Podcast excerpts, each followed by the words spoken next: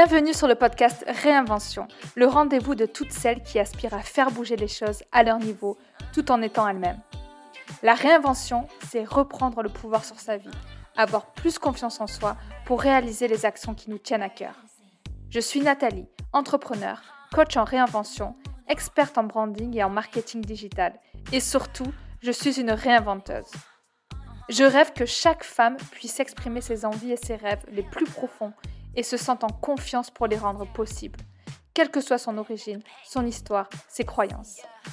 Ces femmes, je les appelle les réinventeuses, celles qui ont adopté un état d'esprit de changement, celles qui n'ont pas peur de sortir des cases et de s'autoriser à briller telles qu'elles sont. Si tu te reconnais, que tu sois en poste ou en train de lancer ton activité, ou un subtil mélange des deux, tu es au bon endroit. Ici, on parle d'empowerment, d'entrepreneuriat au féminin, de business, de marketing authentique et de communication alignée. Seule ou avec une autre réinventeuse, je t'emmène avec moi pour découvrir un parcours de réinvention avec ses hauts et ses bas, les différentes manières de créer un écosystème professionnel au service de ta vie et les outils marketing et communication qui peuvent nous aider sur le chemin. Allez, viens, je t'emmène avec moi.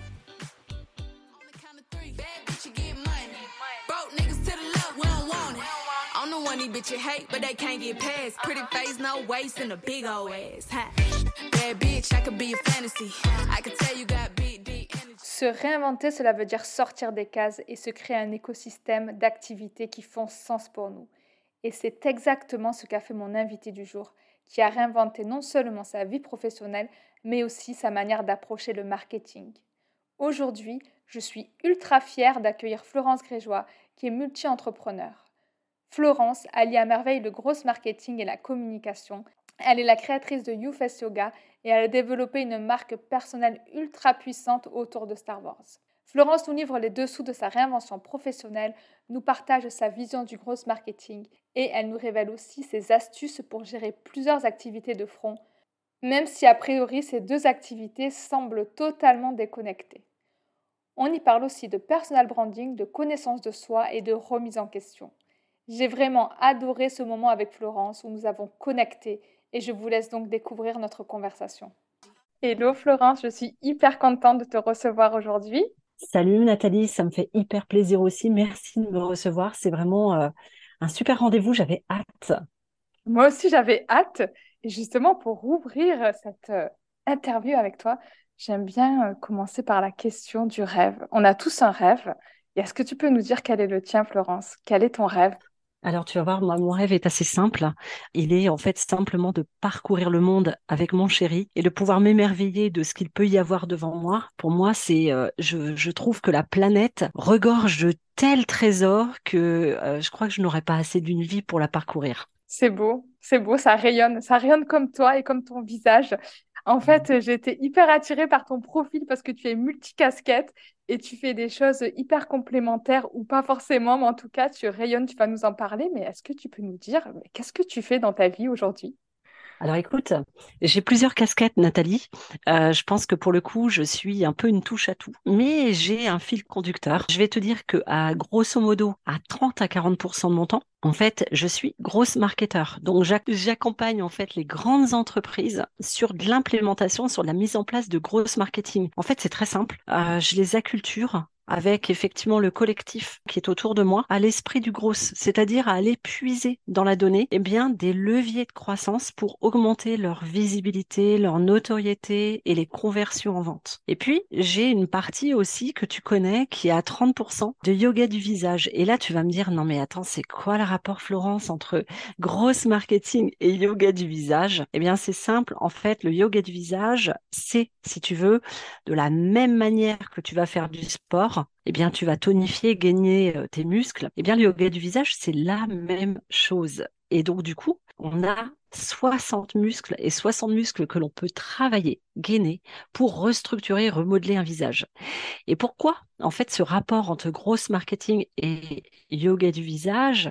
C'est que dans le yoga du visage, en fait, j'ai trouvé des petits hacks Et les petits hacks, c'est ce qu'on retrouve en gros, c'est-à-dire ces petites méthodes peu conventionnelles qui nous permettent d'atteindre des résultats et de générer de la progression ou de la croissance. Et donc en yoga de visage, j'ai découvert qu'en combinant certaines expressions, certaines poses, eh bien je pouvais accélérer le rendu et les résultats générés par ces, ces exercices. Et puis à 30% restant, je suis en train de co-créer actuellement un collectif qui est axé pareil sur l'expertise et sur l'accompagnement de la croissance aux grandes entreprises, mais aux fonctions clés, aux fonctions stratégiques. Parce qu'en fait, la croissance, elle n'est pas que marketing, elle n'est pas que sales, elle se situe au niveau des RH, au niveau des achats, au niveau des finances, au niveau de toutes les fonctions clés de l'entreprise. Donc voilà, ça c'est euh, le panel d'activités que tu me verras faire euh, au quotidien. Tu es une vraie réinventeuse de ta vie. Tu as créé l'écosystème qui te, qui t'épanouit et qui permet aujourd'hui bah, que tu kiffes. Mais est-ce que tu peux nous dire comment tu en es arrivé là justement à créer ces trois activités euh, qui te font aujourd'hui rayonner Alors écoute, c'est simple. Tu sais, je suis un peu comme tout le monde. J'ai vécu des expériences qui m'ont touchée, qui m'ont transformée, qui m'ont fait comprendre que je n'étais pas faite pour le, le salariat tel qu'il était jusqu'à maintenant. C'est-à-dire un salariat qui demandait du présentiel, qui demandait une structuration d'horaire très cadrée, qui ne prenait pas en compte forcément le fonctionnement du chronotype, ou alors effectivement, eh bien toi, ton rythme de, livraison. Et du coup, je me suis retrouvée dans des situations et des configurations où je ne pouvais pas être moi-même. Et de là, en fait, je me suis rendu compte que ces aspirations que j'avais depuis toujours, qui étaient bah, surtout de voyager et de combiner tout avec un travail, justement, eh bien, ce, ce que j'avais, que je portais depuis une dizaine d'années, j'avais envie de le réaliser. Et c'est ce qui a fait que j'ai sauté le pas. Et je t'avoue que j'avais vraiment une flip énorme en me disant mais comment je vais m'en sortir? Et je dois avouer que en fait cette vie entrepreneuriale, c'est un vrai itinéraire de découverte de soi et c'est super parce que forcément tu arrives, si tu joues le jeu, à te dépasser, mais surtout à te rencontrer. Et derrière, eh bien, tu réussis à mieux rencontrer les autres et les ventes, euh, la conversion, c'est-à-dire en, contrat, en collaboration, en opportunité, eh bien, elle se fait parce que tu arrives à trouver ta place. Tu as parlé de choses hyper intéressantes et qu'on aborde beaucoup sur les euh, chemins de réinvention, celui de ne bah, de pas se reconnaître dans le salariat et celui ensuite de sauter le pas pour partir à la découverte de soi. Tu nous as parlé de tes peurs, donc ça fait vraiment, euh, tu anticipes vraiment toutes les questions que, que j'avais pour toi, mais quelle a été, toi, ta plus grande peur pour te dire, ben, OK, je quitte le salariat et je vais créer mon écosystème, je vais me réinventer? Quelle a été la peur que tu as eue euh, et qui pourra aussi inspirer les personnes qui nous écoutent? Je me suis retrouvée dans une situation où finalement, quitter en fait le parcours professionnel dans lequel j'étais parce que j'étais tombée malade et j'avais en fait déclenché d'une dégénérescence des lombaires et une arthrose généralisée. Donc le médecin m'avait dit, écoutez, vous êtes hyper jeune pour attraper ça. Et je marchais, mais vraiment, alors pour le coup, c'est véridique, je marchais courbée et je me suis dit à ce moment-là, mais c'est pas possible, j'ai pas, je vais pas pouvoir prendre mon sac à dos et repartir en voyage. Et là, euh, ça a été vraiment un grand point d'interrogation. Donc je me suis lancée à ce moment-là. Et donc se lançant à ce moment-là, j'avais toutes ces questions qui étaient un, est-ce que je vais vraiment pouvoir subvenir à mes besoins? Comment je vais m'en sortir? Et puis surtout, euh, une question qui est fondamentale, c'est comment je me définis? Et tu vois Nathalie, en fait, quand tu as été salariée longtemps comme moi et comme pas mal de personnes qui doivent t'écouter, eh bien en fait, tu es définie par une fonction, par, je dirais, un périmètre de mission, par un rapport avec une hiérarchie, avec des équipes, et puis par rapport à une entreprise et par rapport à un intitulé poste. Et quand tu te lances, eh bien, tu te réinventes. Et te réinventer, ça veut dire te définir qui tu es. Est-ce que tu vends les mêmes services? Est-ce que tu les vends différemment Auprès de qui? Et puis, évidemment, avec l'accélération des transformations numériques, bah, tu sais que les compétences qui sont bonnes à l'instant T, dans deux mois, elles seront caduques. Et donc, c'est tout ce cheminement que moi j'ai dû faire.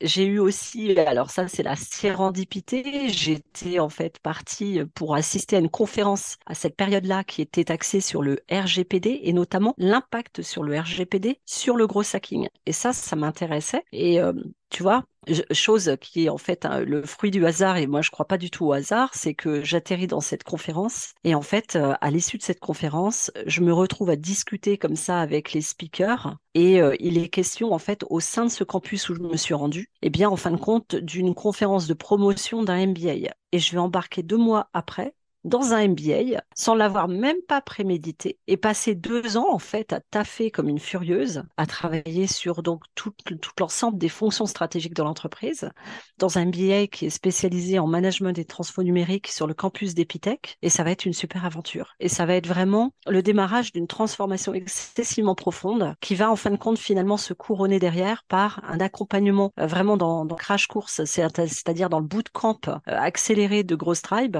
où là pour le coup je vais vouloir rentrer les mains dans le cambouis dans le gros marketing. Et depuis, bah, en fait, je me forme en continu. Donc, tu vois, cet itinéraire, ça s'est fait de manière itérative et même encore aujourd'hui, puisque bah, quand tu es toi sur le terrain, dans ce que tu fais comme activité, la personne que tu es aujourd'hui, elle n'est pas celle que tu seras demain. Donc, c'est simplement d'être à l'écoute de ces transformations-là.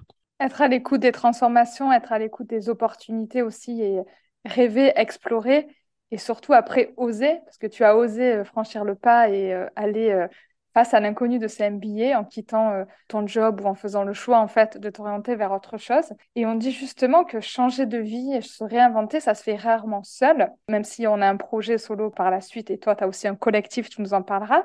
Mais quels ont été tes guides ou tes plus belles rencontres à, ce moment-là qui t'ont aidé, inspiré ou qui t'ont pris par la main justement pour euh, t'aider à te réinventer? J'en ai plusieurs, j'en ai deux déjà qui sont euh, des amis et qui ont été des mentors pendant une grosse période dans cette phase de lancement. J'ai euh, Frédéric Geoffroy qui est en fait un directeur de communication à temps partagé, mais aussi un mentor dans le développement business des boîtes. C'est quelqu'un d'exceptionnel qui a un cœur énorme et d'ailleurs que je t'encourage à rencontrer parce qu'il a, il a un vécu et en même temps euh, une humanité.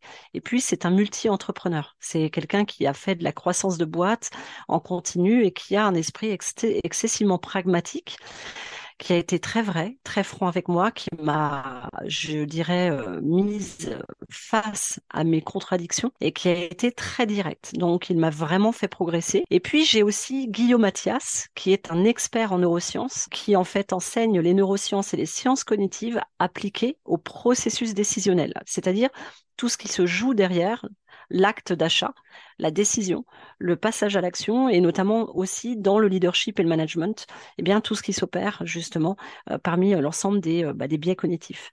Et ces deux personnes-là, qui sont extrêmement solaires, qui sont vraiment des entrepreneurs nés, eh bien m'ont aidé à me dépasser, mais surtout ont été extrêmement francs et directs quitte à ce que par moments ça ait pu être très, très inconfortable. Hein.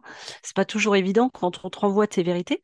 Mais ça, ça m'a aidé à être hyper pragmatique. Et aujourd'hui, j'ai des réflexes qui viennent de ces accompagnements, de ces amitiés, parce que ce sont des amis, c'est des gens qui font partie de ma famille finalement de cœur. Et puis après, j'ai eu des rencontres exceptionnelles dans le cadre de mon MBA. J'ai eu, euh, j'ai envie de te dire, euh, deux personnes qui m'ont beaucoup marqué. J'ai eu le directeur du MBA, de l'exécutive MBA Management et Transformation Numérique qui s'appelle Guillaume Bardèche. J'aurais jamais fait ce MBA sans lui puisqu'à cette époque, je, perdais cousin qui est en fait euh, pour moi qui a été comme un frère, presque comme un frère jumeau. Et Guillaume a été extrêmement compréhensif. Il m'a beaucoup accompagné dans le démarrage du MBA parce que j'aurais lâché à cette période hyper clé. Période assez, euh, assez challengeante et, j'ai pu effectivement aller au bout du MBA, en tout cas passer ces fameux trois mois difficiles grâce à lui. Et enfin, Catherine Muller, qui est directrice commerciale chez Moody's, qui est un organisme de notation. Tu sais, les fameux 3A, 4A qui sont alloués à la santé économique des pays. Eh bien, Catherine, en fait, a été euh, vraiment mon binôme pendant ce MBA. Donc, j'ai envie de te dire, toutes ces personnes, et puis j'inclus évidemment ma famille, puisque j'ai une famille exceptionnelle, donc euh, voilà, qui contribue à mon équilibre. Et ça, tout ça, euh, cette famille, ces amis autour de moi, eh bien, j'ai été très entourée avec des amis exceptionnels aussi. Donc, euh, ça m'a permis d'avancer. Et justement, avancer, ça se fait par petits pas. Comment est-ce que tu es passé de bah, ce projet et cet accomplissement au sein de d'avoir un MBA pour ensuite te dire, bah, je lance non pas une, non pas deux, mais trois activités quelles ont été vraiment les étapes pour qu'on puisse euh, vraiment euh, voir quel a été ton parcours euh, Parce que souvent, quand on parle de réinvention, on parle d'avant, on parle d'après, mais on ne parle pas de comment tu as fait. Donc, est-ce que tu pourrais nous en dire un peu plus? Oui, ouais, ouais. Non, mais tu sais, c'est, et je vais te dire, Rome ne s'est pas faite en un jour. Donc, ça se fait de manière progressive, étape par étape. Donc, en fait, Nathalie, ça a été très simple. Au départ, je suis partie, en fait, si tu veux, d'une fonction où j'étais euh, directrice conseil dans un très gros groupe de communication. Et je travaillais, en fait, en majeure partie, euh, si tu veux, sur de la gestion de portefeuille client autour des relations, euh, des relations publiques. Alors, publiques, j'entends toutes les dimensions, effectivement, de la communication externe de l'entreprise. Et, euh, et, en fait, moi, j'avais besoin d'aller euh, vers, en tout cas, une fonction où j'allais vraiment mesurer encore beaucoup plus que ça ne l'est déjà. Hein. Il y a des instruments de mesure dans ce métier, mais moi, j'avais besoin de mesurer encore plus fort euh, les conversions de toutes les actions marketing, justement, euh, en termes de vente, en termes d'augmentation effectivement euh, de chiffre d'affaires. Et en fait, j'avais constaté à plusieurs reprises effectivement des dépenses qui pour moi n'étaient pas suffisamment baquées euh, de retour sur investissement réel, c'est-à-dire de tracking. Et donc ça, ça a été la première prise de conscience. Et en fait, si tu veux, je me suis dit, j'ai besoin qu'il ait du sens dans ce que je fais par rapport à mon propre parcours. Comme je te le dis, c'est un métier dans lequel, en tout cas les relations publiques, il y a des instruments de mesure, il y a aussi des indicateurs, il y a un référentiel de la mesure qui a été mis en place par le syndicat en fait euh, des relations publiques en France. Après, moi j'avais besoin d'entrer dans le dur du gros marketing parce que j'étais féru de data et euh, j'aimais aller au-delà de la communication externe, j'avais besoin de penser la stratégie business d'une entreprise, son positionnement sur un marché, son offre commerciale avec sa proposition de valeur. Et en fait, le MBA m'avait appris finalement à avoir une, vision, si tu veux, hyper globale. On le dit souvent à 360, mais c'est le cas en fait d'un business depuis son lancement jusqu'au product market fit et en passant par bah, justement toute cette rétention client euh, et, la continuité de la mesure des résultats. Donc ça, ça a été le premier truc. Il y a eu vraiment un, espèce de, une prise de conscience où je me suis dit, go banco, il faut vraiment que j'aille dans un métier où cet indicateur de mesure va donner de la valeur à l'investissement dans un monde où aujourd'hui, bah, finalement, euh, on est dans une crise économique et l'investissement, c'est quelque chose d'hyper important. Et de mettre de la valeur et une raison d'être dans l'investissement, pour moi, c'est hyper important. Donc ça, ça a été la première, le premier déclenchement. Et puis quand je suis partie de mon entreprise, en effet, à cette époque, je te le disais, j'avais été euh, effectivement bien malade. Et à cette période-là, en fait, j'ai découvert le yoga du visage. Et le yoga du visage, en fait, j'avais vécu en fait pas mal de périodes de ma vie qui avaient, qui m'avaient amené en fin de compte euh, à subir et à vivre en fait, si tu veux, une opération parce que j'avais des problématiques au niveau en fait du visage. Et cette opération, même si elle avait été réussie, je me reconnaissais plus du tout dans ce visage et dans ces expressions-là. Et donc, si tu veux, ça a été un vrai chamboulement. J'ai envie de te dire que beaucoup de repères ont été bousculés à ce moment-là. J'ai commencé le yoga du visage et le yoga du visage m'a permis de me réapproprier qui je suis et de créer, si tu veux, une cohérence entre qui je suis à l'intérieur et le visage qui est finalement le premier instrument de communication au monde tout ça, ça a été vraiment ben, un chemin de, questionnement, de réflexion, évidemment au rythme de formation, de podcasts, de bouquins, tu vois, de, de réflexion intérieure, de travail et d'accompagnement aussi, avec effectivement ces deux personnes que je t'ai mentionnées en mentorat. Voilà, il y a eu vraiment une vraie transformation interne et ça s'est fait de cette manière-là. Et progressivement, tu sais, brique par brique, à mesure que tu avances sur ton chemin, tu l'as certainement marqué. Eh bien, en fait, il y a ton essence même qui émerge et tu te dis, mais finalement, il y a des sujets qui me touchent.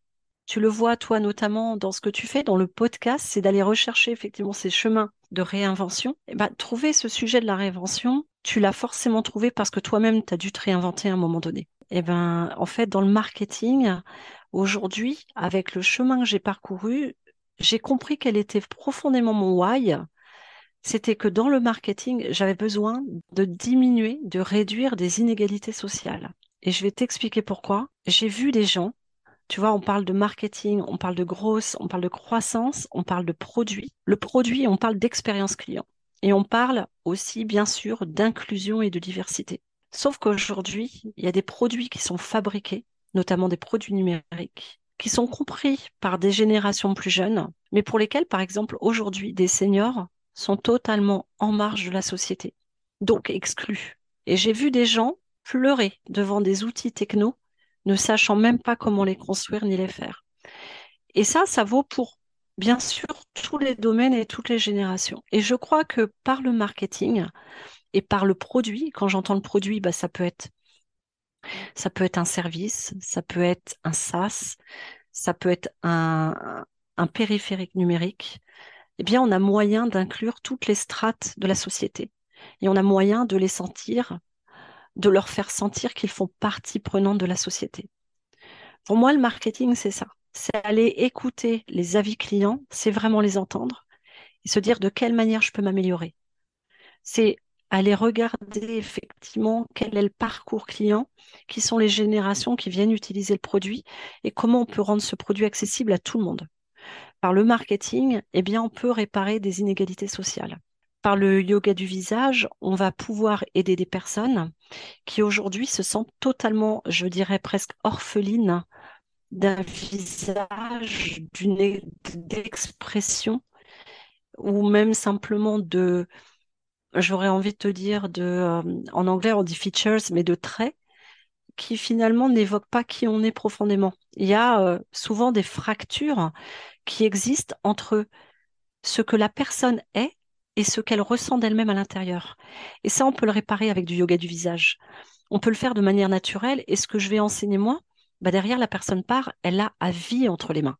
Ce qu'elle va pratiquer chez elle, dans la salle de bain, en voiture, ailleurs, elle a entre les mains des exercices et des gestes qui lui donnent une autonomie la plus totale pour pouvoir exercer son visage tout au long de sa vie. Donc c'est aussi ça, c'est redonner ce qu'on appelle l'empowerment, c'est redonner cette capacité, ce pouvoir, et eh bien de prendre les choses en main. J'ai été un peu longue, mais tu me lances sur un sujet hyper passionnant. C'est passionnant parce que euh, vraiment, tu as une approche du marketing remarquable et singulière, en fait, de dire euh, que le marketing, ça peut être un outil pour euh, au service du plus grand nombre et surtout pour lutter contre les, inégalités sociales, c'est vraiment une approche euh, très très singulière que j'apprécie beaucoup. J'ai moi-même une approche du marketing que j'appelle le marketing feel good, qui part justement bah, des, des, créatrices, des réinventeuses que j'accompagne pour partir de qui elles sont, d'elles, de leurs histoires et de mettre en place des outils bah, qui leur ressemblent et pas forcément suivre des tendances. Donc, euh, on peut vraiment, ensemble, on peut réinventer le marketing. Donc, c'est hyper euh, intéressant comme approche. Et le yoga du visage, c'est vrai que j'avais pas cette. Euh, pour moi, c'était plus une approche pour euh, essayer de dynamiser son visage et dynamiser ses traits ou, autre chose. Mais c'est vrai que euh, le prendre comme pour faire tomber les, masques et pour comme outil d'empowerment, là aussi tu réinventes le, yoga du visage, c'est hyper hyper intéressant. Tu nous parles de, de, ces différentes casquettes et je suis très curieuse, tu nous as parlé un petit peu du 30%, 40% de ton temps, mais comment tu fais concrètement pour concilier ta vie pro et ta vie perso Tu as fait un post LinkedIn à ce sujet avec des, astuces. Est-ce que tu pourrais nous partager ça pour euh, les réinventeuses qui sont peut-être multipotentielles, multipassionnées, qui ont envie de faire plusieurs choses? Moi, je vais peut-être te tenir un discours qui est un petit peu à l'encontre de tous les discours que tu vas entendre. Quand tu te lances et que tu te lances à ton compte, avoir une rupture entre vie perso et vie pro, c'est pas toujours évident de le faire, d'accord? Au départ, tu te lances et euh, on le sait, ça demande beaucoup de travail. Ça demande du travail, ça demande de l'investissement parce que tu montes toutes les fondations de ta boîte et puis effectivement, tu t'occupes, bah, en fait, tu es toi-même une propre petite agence et qui monte son business. Donc, tu es une agence stratégique, tu es une agence marketing, tu es une agence communication et euh, tu as aussi tout ce volet administratif, organisationnel. Donc, c'est hyper prenant au démarrage. Tu as plusieurs choix. Tu as des gens qui vont te dire qu'ils s'accordent effectivement des pauses et qui scindent bien les deux. Et puis tu as des gens dont moi je fais partie qui te diront que, et euh, ça pour le coup, c'est, je vais te faire sourire, mais dans mon environnement, j'ai aussi une amie extraordinaire qui s'appelle Lucia Coelho, qui est coach et qui euh, en fait a été dirigeante d'agence.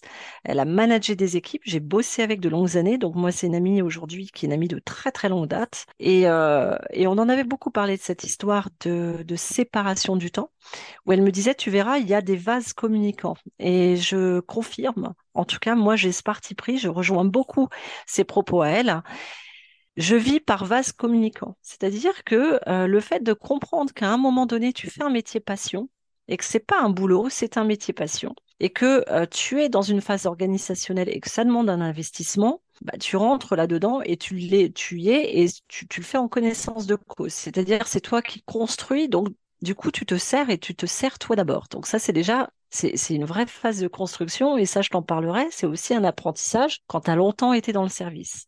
Eh bien, en fait, dans mon cas, à moi, si tu veux, je sépare sans séparer les deux vies. C'est-à-dire que j'accepte que par moment, il va y avoir des moments de break total. Puis il y a des moments où effectivement tu vas avoir ce phénomène de vase communicant. C'est-à-dire que je peux me retrouver à travailler toute une journée, même très tard, et injecter dans ce temps-là des petites phases, des créneaux, des parenthèses pour voir des amis, pour manger, prendre un petit repas avec quelqu'un que, qui vraiment que j'aime et qui fait partie de ma vie, pour avoir ne serait-ce qu'un café Zoom. Et puis, il y a des phases où, bien sûr, je vais sentir que mon cerveau a besoin de repos et je vais lâcher. Donc en fait, je suis à l'écoute de tout ça. Je suis à l'écoute de mon activité, des urgences qu'il y a. Je suis à l'écoute aussi des besoins de mon entourage parce que ça, c'est super important et que je tiens à être là, en tout cas, quand c'est nécessaire aussi. Et puis pour les bons moments aussi, évidemment. Et puis, il y a euh, ces moments où tu sens que bah, ton cerveau, il a donné, et il a besoin de repos et tu breaks. Mais en tout cas, pour moi, il n'y a pas de séparation, les deux sont imbriqués et c'est plus dans la souplesse et la flexibilité de l'agenda que je retrouve en fait ma place et dans le fait de pouvoir voyager. Donc en fait, tu vois, je fais, c'est comme si, si tu veux, je, je faisais de cette vie-là en tout cas une pâte à modeler. Et après, dans l'organisation en tant que telle, c'est là où pour le coup, j'ai des découpages vraiment ultra précis. Et là, qui répondent à mon chronotype, à mes besoins de concentration et à mes besoins d'interaction. Est-ce que ça te paraît clair? Oui, et est-ce que justement tu peux nous donner un exemple? Est-ce que ça veut dire que tu n'as pas de semaine type ou est-ce que justement ça veut dire que tu as des blocs type mais pas forcément des semaines type? On veut du concret par ici. oui, tout à fait. J'ai des blocs type en fait. J'ai des blocs type. Alors déjà, bon, toutes les semaines, mon mercredi, c'est un jour qui est dédié aux réunions et aux calls. Donc, j'ai mes calls et mes réunions ce jour-là. Le reste du temps, je vais avoir des réunions clients. On va dire que le mercredi, c'est vraiment tout ce qui est networking. D'accord? C'est open bar, en fait. Donc, tu prends rendez-vous avec moi, on se pose, on échange, on discute, on fait connaissance, on crée des synergies. C'est vraiment le jour du networking. Toutes les autres matinées sont dédiées à des réunions clients ou du mentorat ou du coaching, puisque j'accompagne les personnes. Et l'après-midi, c'est du deep work. C'est vraiment de la concentration avec de la phase de productivité. C'est ça qui va me permettre en fait de délivrer euh, et de délivrer rapidement et bien. Donc, j'ai vraiment cette organisation-là qui se réplique semaine après semaine. Après, là où finalement ça va varier, ça va varier selon effectivement les projets que j'ai. Mais ce que je fais, c'est que dès que je monte sur un projet, que ce soit un accompagnement par exemple d'une grande entreprise en grosse marketing, eh bien là effectivement tout est structuré dès le départ. Il y a un accompagnement clientèle qui est mis en place avec un calendrier et puis une récurrence de rendez-vous et avec effectivement un planning Kanban de livraison de, de, comment, de livraison de produits euh, il va y avoir effectivement des phases d'acculturation, donc ça, ça va faire partie des réunions. Et puis, si c'est de l'accompagnement coaching, c'est pareil, il y a des sessions qui sont fixées de semaine en semaine. Donc, ça nous permet de voir les phases de progression et puis de travailler sur euh, bah, des modes de sprint selon les projets. Ça va être des sprints d'une semaine si ce sont des projets qui effectivement peuvent être faisables en une semaine. Ça peut monter à quatre semaines. Donc voilà, c'est vraiment hyper pratico-pratique et c'est tout est cadré, tout est organisé et puis avec des outils qui vont permettre bien sûr de concentrer toute la donnée et tous les livrables dans un seul et même endroit. Qui est peut-être Notion ou pas Ah ouais, qui est Notion. Ouais, je sais que tu aimes euh, bien aussi cet outil, euh, mais peut-être pas seulement. Est-ce que tu as d'autres outils de growth pour euh, ton organisation à nous partager justement?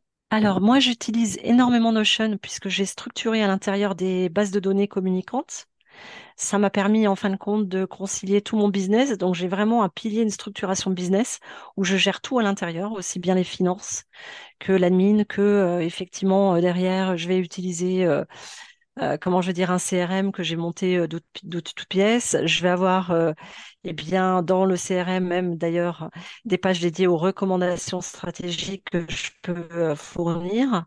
Donc tout est suivi. Je vais avoir ma content machine qui me permet en fin de compte de stocker des idées et de planifier ma production de contenu. Euh, c'est vraiment ultra structuré. Je pourrais d'ailleurs te le montrer et je l'ai par pilier d'activité.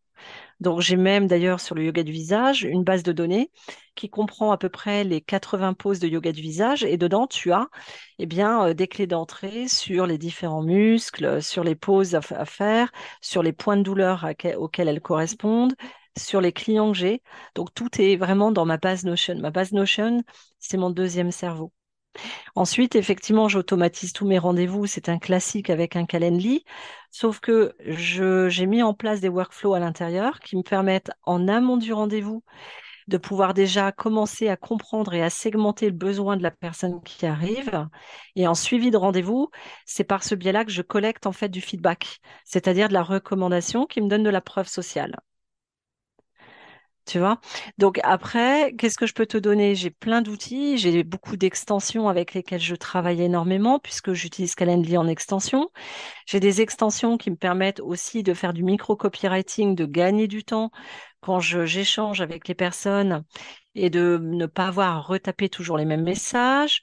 Je vais avoir des extensions qui me permettent de screener mon écran, qui me permettent de scraper de la donnée. Euh, je vais avoir quoi d'autre? Je vais avoir des, extensions qui me permettent de récupérer le design d'un site internet, etc. En fait, je suis, euh, je crois que je suis vraiment une férue euh, de d'extensions. Et surtout une férue de, de growth marketing, comme tu as expliqué, et euh, de gain de temps, parce que le but, c'est aussi d'avoir une activité qui est au service de son bien-être et de sa vie. Et c'est ce que tu nous expliquais aussi euh, euh, par rapport à ton rêve au tout début. Est-ce que tu peux nous dire, du coup, pour toi, Florence, c'est quoi réussir? C'est quoi la réussite pour toi? La réussite, pour moi, c'est de pouvoir déjà tous les jours se lever et d'être heureux et euh, c'est de pouvoir en trouver euh, en soi un équilibre de vie, une, euh, une, cohérence en tout cas entre ce que l'on vit profondément dans notre vie de tous les jours finalement. Excuse-moi, c'est pour Vanessa. C'est de trouver en fait une cohérence entre qui l'on est profondément et ce que l'on vit tous les jours. La réussite pour moi, elle est aussi, tu vois, quand je peux échanger, j'ai la chance d'échanger avec mes parents, que je les vois heureux. Ça, c'est la réussite. La réussite, elle est euh, quand tu vois quelqu'un qui vient à toi et qui repart encore plus heureux. Ça, pour moi, c'est la réussite.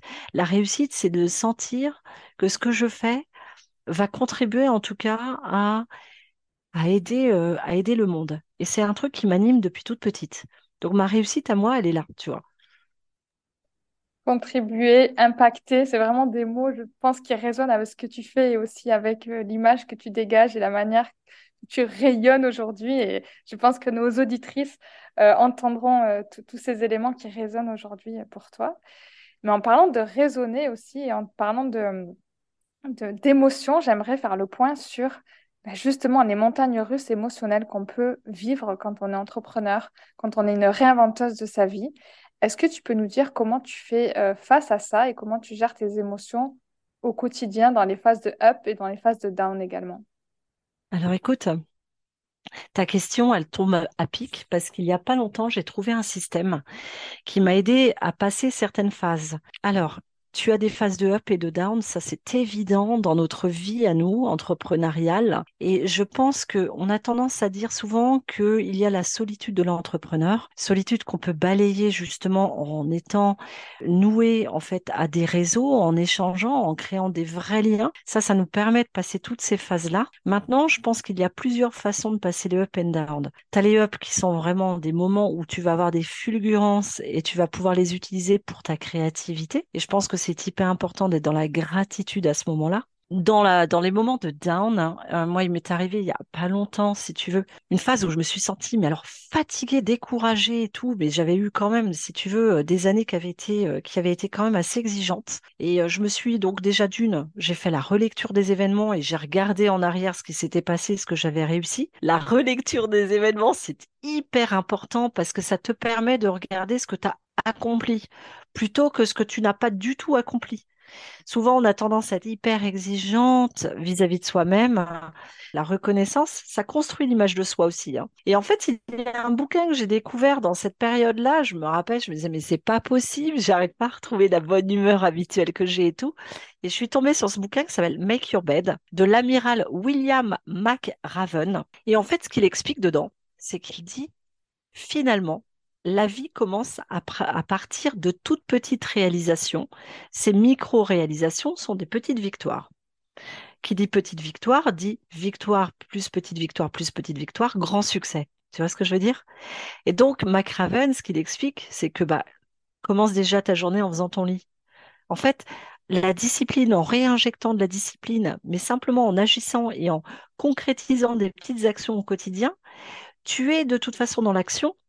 Donc, tu te construis, tu avances malgré le down. Et dans le down, ce qu'il disait et que je trouvais génial, c'était, c'est à ce moment-là, justement, que vous, en fait, c'est à ce moment-là que vous avez l'opportunité de donner le meilleur de vous-même. Et je t'assure que pour moi, ça m'a aidé parce que je n'arrivais pas à avancer à ce moment-là et à sortir de cette espèce de down. Ça faisait plusieurs jours que ça durait. Et je me suis dit, mais ouais, en fait, il a raison. Euh, ok, le down, il est là, mais ça ne doit pas m'empêcher d'avancer. Et ça m'a donné un pied aux fesses. Et je te, je te jure que derrière, ça m'a appris un truc. C'est que j'avais la liberté de réagir. Qui décidait? Est-ce que je décidais de rester dans le down, de l'alimenter, ou est-ce que je décidais d'en sortir et d'aller vers quelque chose qui concrètement me fait avancer? Là, on reboucle avec ma, mon univers et mon personal branding. Est-ce que je choisis de rester dans quelque chose qui me maintient en arrière? Est-ce que je choisis de rester dans l'ombre ou est-ce que je choisis d'aller dans la lumière? C'est-à-dire de me donner la possibilité d'être libre d'aller de l'avant. C'est ça en fait. Et la dernière chose qui m'a beaucoup aidé et qui m'aide énormément, c'est que j'ai une vision très stoïcienne. J'estime dans la vie que tout part de soi. Et tout ce que l'on vit, on en est à l'origine. On est responsable de la manière dont on réagit aux événements et on est responsable de ce que l'on expérimente. Même les choses que j'ai pu faire où j'ai pu cafouiller comme une malade, ma part de responsabilité, elle est là. J'ai des parts de responsabilité dans les échecs que j'ai pu vivre, dans les pertes que j'ai pu vivre. Et si j'arrive à comprendre que là-dedans, il y a des géniales opportunités d'avancer dans ma vie, de me découvrir et d'aimer encore plus ma vie et le monde, alors c'est génial. Et le bonus que je te donne, un échec est une réussite. Une plantade peut être l'occasion d'une véritable découverte. Et je pense une chose, c'est que quand tu vis un blocage à un instant T, ce blocage est une opportunité parce qu'il montre que tu es en mesure de le dépasser. Et le jour où tu comprends ça, tu te dis, mais en fait, j'ai tout entre les mains. Il suffit juste que je me pose à l'intérieur de moi, que je me connecte en moi, que je me connecte à ce qui est important pour moi. Tu en as certains qui vont te dire, je me connecte avec moi-même, d'autres avec Dieu, d'autres avec la source, d'autres avec l'énergie. En tout cas, d'avoir cette capacité d'aller rejoindre qui tu es à l'intérieur de toi, ce qu'il y a à l'intérieur de plus profond, et de garder toujours effectivement cette confiance et cette foi finalement dans ce qui n'est pas encore présent aujourd'hui, mais que tu vas vivre. Et c'est ça la vision. C'est ça la vision qui te permet de construire ta vie entrepreneuriale, mais même ta vie tout court. Tu parles d'énergie en fait, et euh, ça résonne en moi parce que justement dans mon approche, je mixe bah, l'énergétique et la stratégie qui est euh, pour savoir exactement qui on est par rapport à son profil énergétique avec un formidable outil de connaissance de soi qui est le Human Design. D'ailleurs, j'ai fait le profil énergétique de, Caroline. Euh, ça permet aussi de savoir que, en fait, ce que tu disais, on a tout, on a, on a déjà tout en nous. Et en fait, de savoir qu'on a des centres énergétiques qui sont là, qui sont prêts à être activés et qu'on peut en fait s'en servir euh, pour euh, faire face aux up and down euh, qui était la question initiale, ça, ça fait en sorte qu'on redevient actrice de sa vie, architecte de sa vie, et ça fait la boucle de l'empowerment dont tu parlais au début. Donc ça résonne vraiment fort en moi, cette partie-là que tu nous as partagée. On va passer au funk des idées, du coup, qui est un concept où je te partage le début d'une phrase et tu finis de manière spontanée. Est-ce que ça te va? Vas-y. Avant de me lancer, je n'aurais jamais pensé que je n'aurais pas jamais pensé que j'allais découvrir un chemin aussi exceptionnel et que j'allais découvrir qu'en fait j'étais capable de tout faire. Le pire conseil que l'on m'ait donné, c'était Laisse tomber. Avant, je pensais que la réinvention professionnelle, c'était... Je pensais que c'était en fait difficile et que c'était euh, long, mais en fait pas du tout. La plus grande peur, c'était... De manquer, mais en fait tout est possible. Quand j'étais petite, je rêvais que je serais tu vas, tu vas rigoler. Un Jedi. Quand j'étais petite, je suis allée voir mon père et je lui ai dit, papa, tu sais, hein, j'aurai une vie euh, formidable, mais je vais être quelqu'un d'exceptionnel. et en fait, j'ai compris plus tard, c'était ma capacité à m'émerveiller de la vie qui faisait de moi, en fait, quelqu'un qui vivait l'exceptionnel. Et en fait, c'est ça, je rêvais de vivre l'exceptionnel, je vis l'exceptionnel. C'est pas beau ça? Du coup, même si je suis une femme super occupée, je prends du temps pour moi quand? Je fais du yoga du visage. Et du coup, ce podcast s'appelle en plus Happy Healthy Funky Ose la réinvention professionnelle pour enfin kiffer. Est-ce qu'il y a quelque chose du coup qui te rend happy dans ton quotidien d'entrepreneur multicasquette, Florence? Eh ben oui, effectivement, j'ai plein de choses qui me rendent heureuse.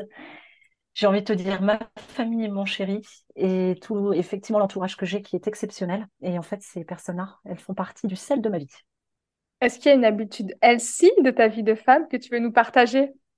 Donc, je fais à peu près, pour te dire, à peu près un quart d'heure à une demi-heure de yoga du visage par jour. Je me fais régulièrement en fait des masques maison que je fais moi-même avec des aliments, avec euh, tout ce que tu as dans le frigo te permet en fait de prendre soin de toi. Tout ça, tout ça, ça fait partie aussi de mes petites pauses à moi et de mes petites pauses plaisir. Et dans le yoga du visage, je retrouve vraiment une un sentiment de bien-être, de satisfaction. Et effectivement, je vais aller euh, puiser à l'intérieur de moi-même eh bien, cette connexion euh, qui est euh, une connexion un petit peu plus supérieure et qui peut aider justement à avancer dans la vie. Et est-ce qu'il y a quelque chose que tu kiffes aujourd'hui qui te rend funky dans ton quotidien d'entrepreneur, mais que tu ne pouvais pas faire avant? Alors, les trucs qui me rendent funky, mais vraiment funky à fond, c'est vraiment le contenu. Je me suis lâchée sur le contenu et, euh, et, je pense que pour le coup, je peux y passer tout mon humour. Et du coup, c'est un vrai lâchage.